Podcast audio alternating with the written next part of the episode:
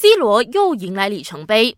欧洲杯预选赛小组赛继续进行，C 罗在葡萄牙落后两球下点射破门，打进他职业生涯第七百球，只可惜无力救主。葡萄牙最终以一比二不敌乌克兰，在少赛一场的情况下暂居 B 组第二。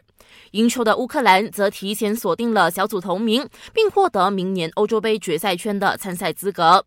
提前晋级正赛的还有 A 组的英格兰，巴克利两射一传，斯特林也梅开二度，哈利凯恩和拉什福德各进一球，让英格兰以六比零血洗保加利亚。而拉什福德终结了自己在国家队以及曼联连续十二场运动战的进球荒。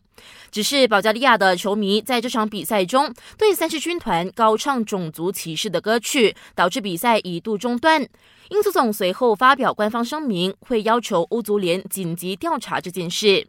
黑组方面，法国一比一闷平土耳其，同组的冰岛二比零力克安道尔。